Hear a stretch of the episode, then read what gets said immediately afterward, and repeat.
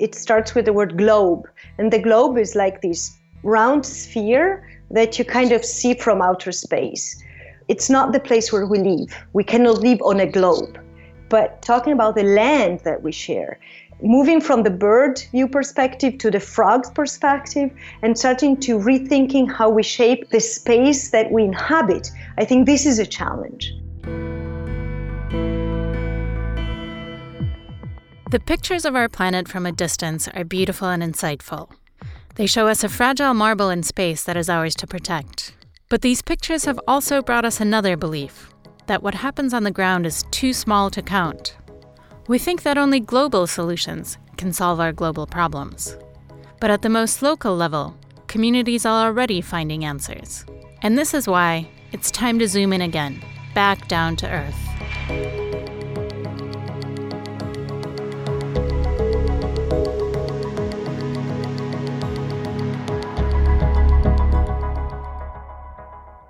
Welcome to The Tipping Point, a podcast by the Heinrich Böll Foundation. I'm your host, Katya Kumkova. In this podcast series, we've already looked at different strategies to address climate change. We've discussed the risky ideas of geoengineering and heard about climate cases in courtrooms around the world. We also considered the failures of carbon markets and talked about the links between climate change and agriculture. In this final episode, we'll take a look at the broader transformations that are necessary. Climate change is such a unique challenge that each and every sector of our society will have to change. At the same time, it's just one of the many urgent crises we face today. To get to the root of all of them, we need to consider a fundamental shift in thinking about our economies and lifestyles. Do we need a master plan to get there? Maybe not, because right now, people are already developing local solutions. They're experimenting with new paths toward just and sustainable lifestyles across the world. It's a diverse set of approaches, but they share a common vision the idea that a good life for all is possible. Now, join me on this journey towards the Great Transition.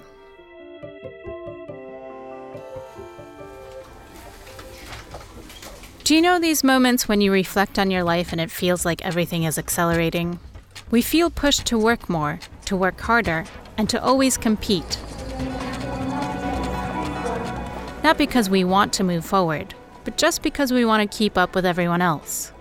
This treadmill is part of a larger paradigm that we live in. It's the logic of growth, says Barbara Muraca. Muraca lives in the United States and teaches environmental and social philosophy at Oregon State University modern capitalistic societies are completely built around the idea of increasing economic growth. The retirement system in many countries, the taxation system, employment, etc. So if modern industrialized societies stop growing, they collapse. We call one year with reduced growth recession or crisis. When you read the news, it may seem as if we'd be lost without an ever growing economy. Growth is considered essential for a stable and booming society, and it comes with huge expectations. It's supposed to guarantee employment, ensure peace, and provide wealth for everyone. We treat growth as the promise of a good life for all. But unfortunately, growth hasn't delivered on its promise. Now, the problem is that we have reached a point at which growth has turned from a means to improve quality of life to a goal of its own. Now, we can imagine what it means uh, if we apply that to our own body. What would it mean if we, we grew every year 3% more than the year before? That would be completely crazy, and the balance of our body would indeed uh, collapse. What seems crazy for our bodies is an accepted paradigm in economics that we can grow and grow forever. In the process, our societies have become more and more divided.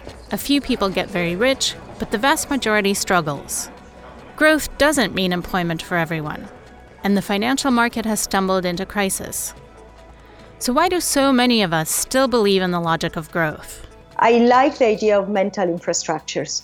You can imagine the highways that are built in our minds and that we're used to take and stop seeing the ro- side roads and possible alternative paths because we're used to take these highways. We want both more energy and clean energy. Can the two go together without doing harm to nature and other people? Technology is the focus of the so called green economy, but it doesn't come without side effects. And while we green our energy systems, we're also consuming more and more resources. So, if we really want to reduce our footprint, we need to change our lifestyles and habits.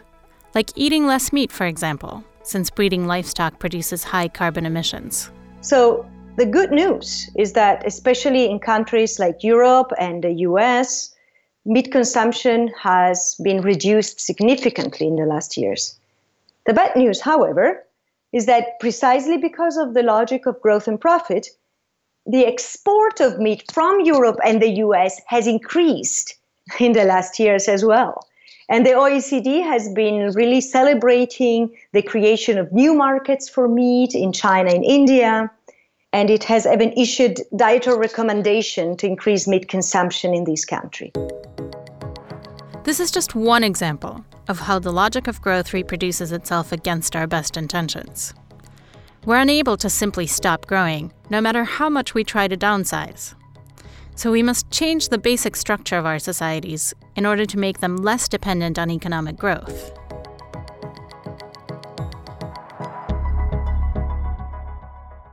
Did you know that many rich countries have already hit their limits of growth? Their economies don't grow as much as they used to anymore. This is the case in Germany, Canada, and the United States. In such countries, economies grow slowly, by just 1 or 2% each year. At the same time, many developing countries are growing quickly, like China and Senegal. Their growth can be as high as 5 or 6% per year. The rate is much slower than it used to be, but still high compared to some of the old industrialized countries. A big part of this boom happens in Asia, in India, for example, the economy is expected to grow by up to 8% per year. And this boom comes with huge changes.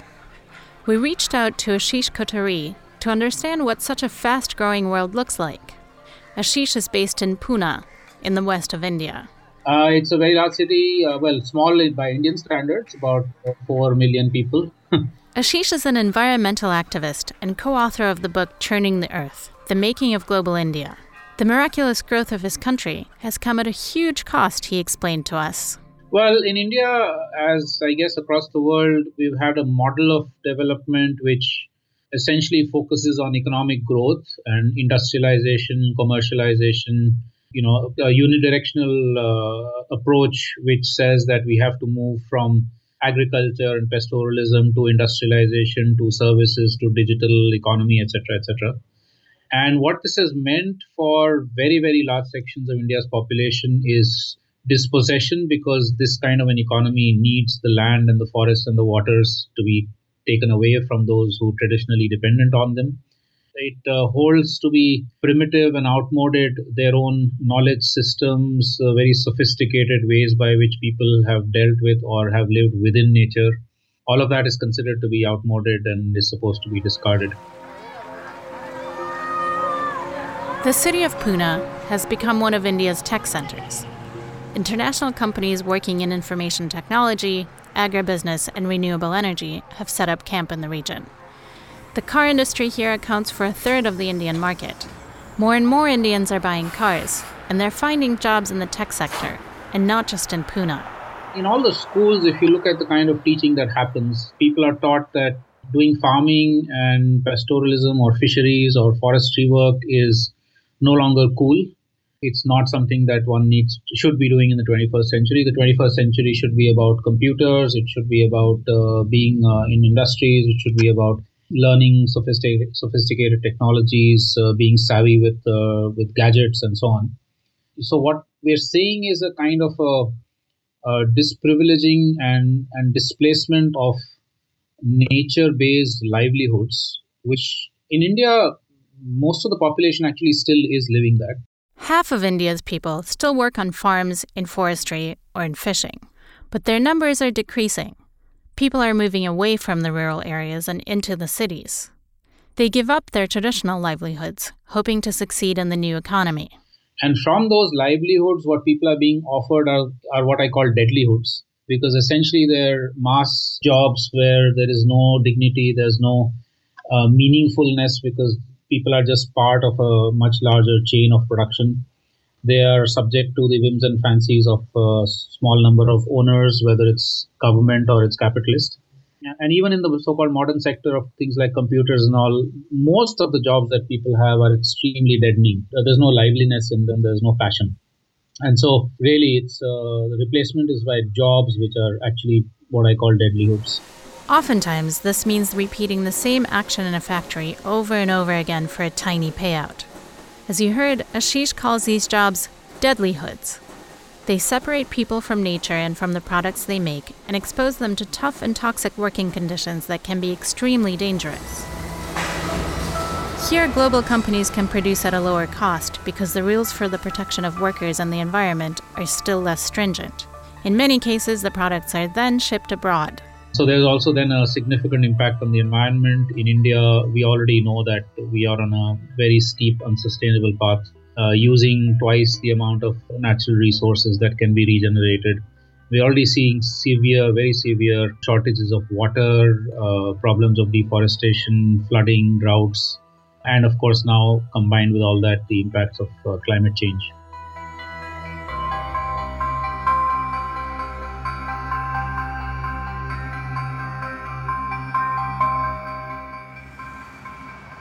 India is both fueling climate change and suffering from its consequences. More and more cars are crowding the streets, and coal fired power plants pollute the air. To Ashish, the current system perpetuates inequalities to the benefit of a small elite. Simply greening the economy, he says, won't solve the larger problem. If one wants to change the situation we're in, we have to tackle the system at its roots. We have to tackle the system in terms of the political concentrations of power in the state, the economic concentrations of power in capitalism, the uh, gender concentrations of power in patriarchy, and depending on where we are in the world, uh, in India, for instance, casteism, which is very old. Uh, these fundamental factors of society have to be challenged and changed if we really want to try and solve this problem.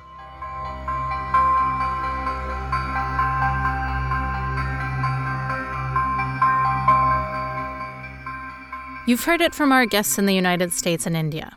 Ashish and Barbara are convinced that we need a new kind of thinking and a new way of doing. They say we need to work on creating a fundamentally different world. And this might sound utopian, but there are already projects emerging that try to do just that.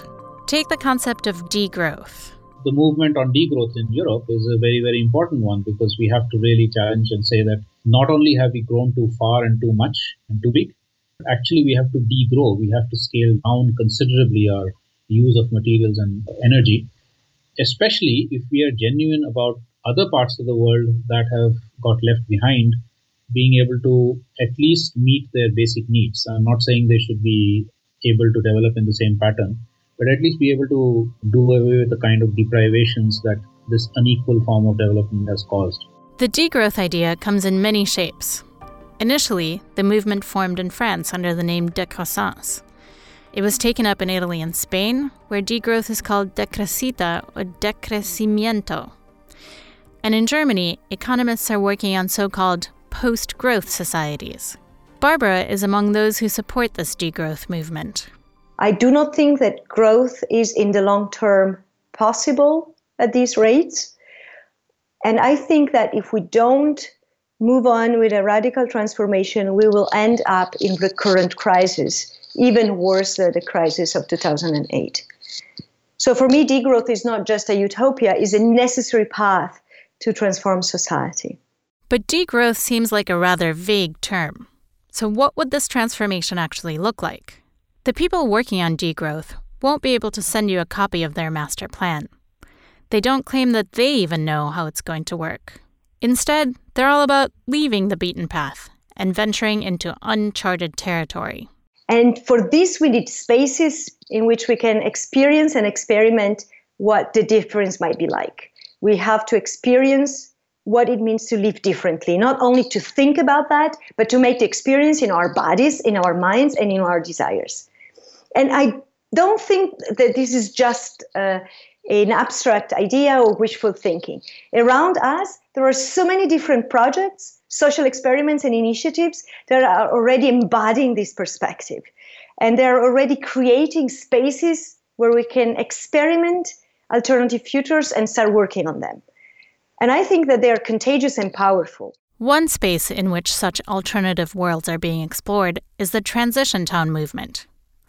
Barbara says this is a great example of how we could develop new solutions. You have small towns or neighborhoods where people get together, and the leading idea is to develop a plan uh, to make their community no longer dependent on fossil fuels.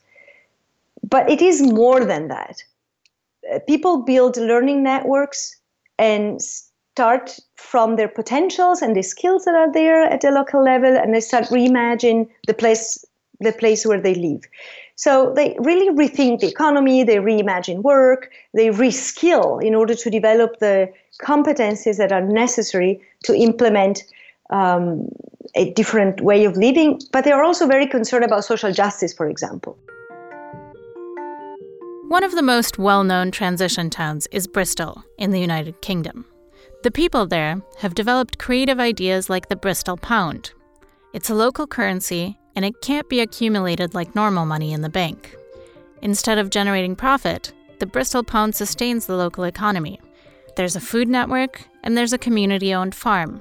In these projects, what's also being tested are new models of ownership.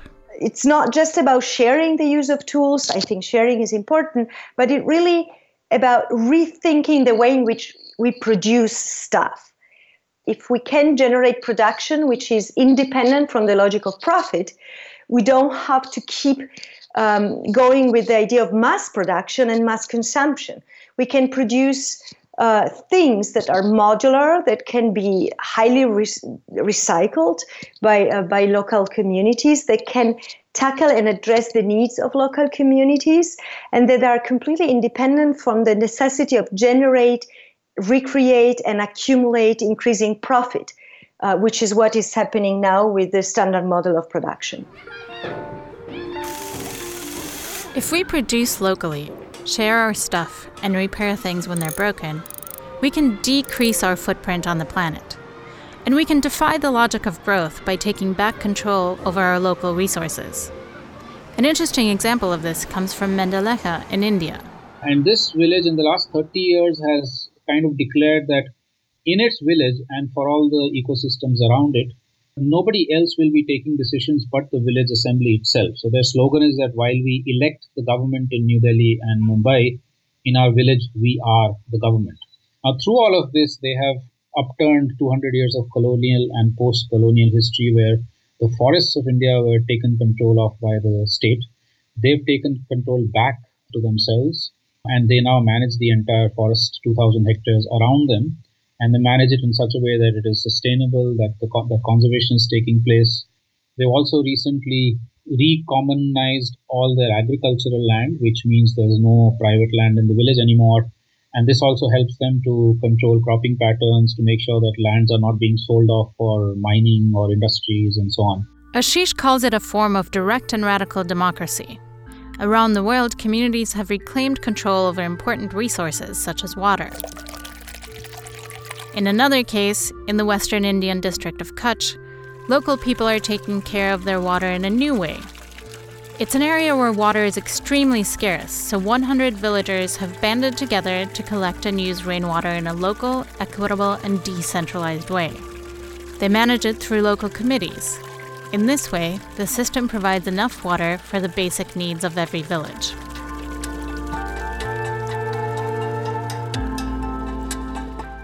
This becomes very important because when one is talking about the mainstream model of water, of creating a big dam somewhere and then transporting that water somewhere else, we now know that large reservoirs can also be serious sources of uh, emissions. When a valley is flooded to build a dam, it buries the soil and vegetation. The plants start rotting and emit methane, and this powerful greenhouse gas can warm the planet. The second issue is that big dams often change the agricultural practices around them. Farmers shift from dryland farming to irrigated farming and start using chemical fertilizers, says Ashish. So the people of Kutch are avoiding planet warming emissions and saving their traditional farming practices. When they are able to do local water harvesting, they continue with mostly their dryland farming agriculture, which necessarily is more diverse, it's more localized, uh, it has less emissions, it, it is uh, mostly organic. And because it is diverse, it is also more adaptable and able to deal with aspects of climate change. Our addiction to growth has reached its limits. It's threatening our environment as well as human dignity. Can we imagine a world beyond growth? Let's look at our bodies when we get older. After a certain threshold, our bodies stop growing physically, but do not stop being creative and learning and developing in a different way. And for the economy, similar. Degrowth activists like Barbara are convinced that another world is possible. But she also says we need more than small reforms in green technology. We need a fundamental change. What could this look like? There are many people already out and experimenting. Barbara says that the key is to build alliances among them. So, stopping coal extraction in Germany, for example, per se is not enough because it leads to the import of coal from Colombia. And, and in Colombia, pristine forests are destroyed and indigenous people are evicted for the coal mines. So we have to combine the blockage of coal mining in Germany with the things that the transition town people are advocating, which is transforming the economy and society to make it less dependent on fossil fuels at the same time. Modern culture tells us that we count mainly as individuals. We're divided into producers and consumers. This makes us easy to control. But if we reconnect as collectives, we can realize our power to shape the world. If all goes well, I think the world is uh, is moving towards what I've called a radical ecological democracy, where the, the basic unit of decision making is the collective, whether it's at the village or in the city neighborhood or in a school or a college or wherever collectives and communities are forming and, and being self defined. Ashish tells us more about his vision for the future. It's a world where people take back the means of production from states and corporations and organize locally. Here, progress is not measured by growth, but in terms of happiness and relationships. His is a vision of justice without the great inequalities between genders and classes that we know today. It's a world where humans are much more in tune with nature, and their knowledge is a common good. Uh, these are the sorts of things we're seeing already in hundreds of initiatives in India thousands across the world. And I think the more we're able to network them, bring them together, the more we can actually uh, bring into practice uh, a very, very different vision for what the world could look like in 2050. Does it sound idealistic? Well, yes. But idealism is the start of any meaningful process of change. And it's about time that we take our knowledge on crucial issues like climate change and social justice and turn them into reality. This is a radical change in the view that we have. So, in other words, moving from the globe to the home, to the oikos, which is the word that is in the word economy and in the word ecology, and starting to shaping together an alternative house, an alternative home for us, and not considering the globe as an abstract thing that uh, can be kind of organized from above um, and managed from above and reproduce the logic of management as, as the solution to all problems.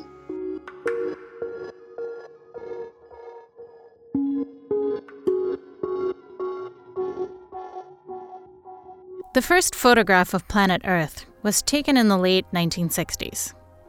It made us conscious of the fragile place that we share, but it also planted a bias into our minds that any solution to a global problem must be global in scale as well. But maybe that's not true. We can start on the ground now and develop our own local solutions. In this respect, climate change is a wake up call and a real opportunity to change our world for the benefit of everyone.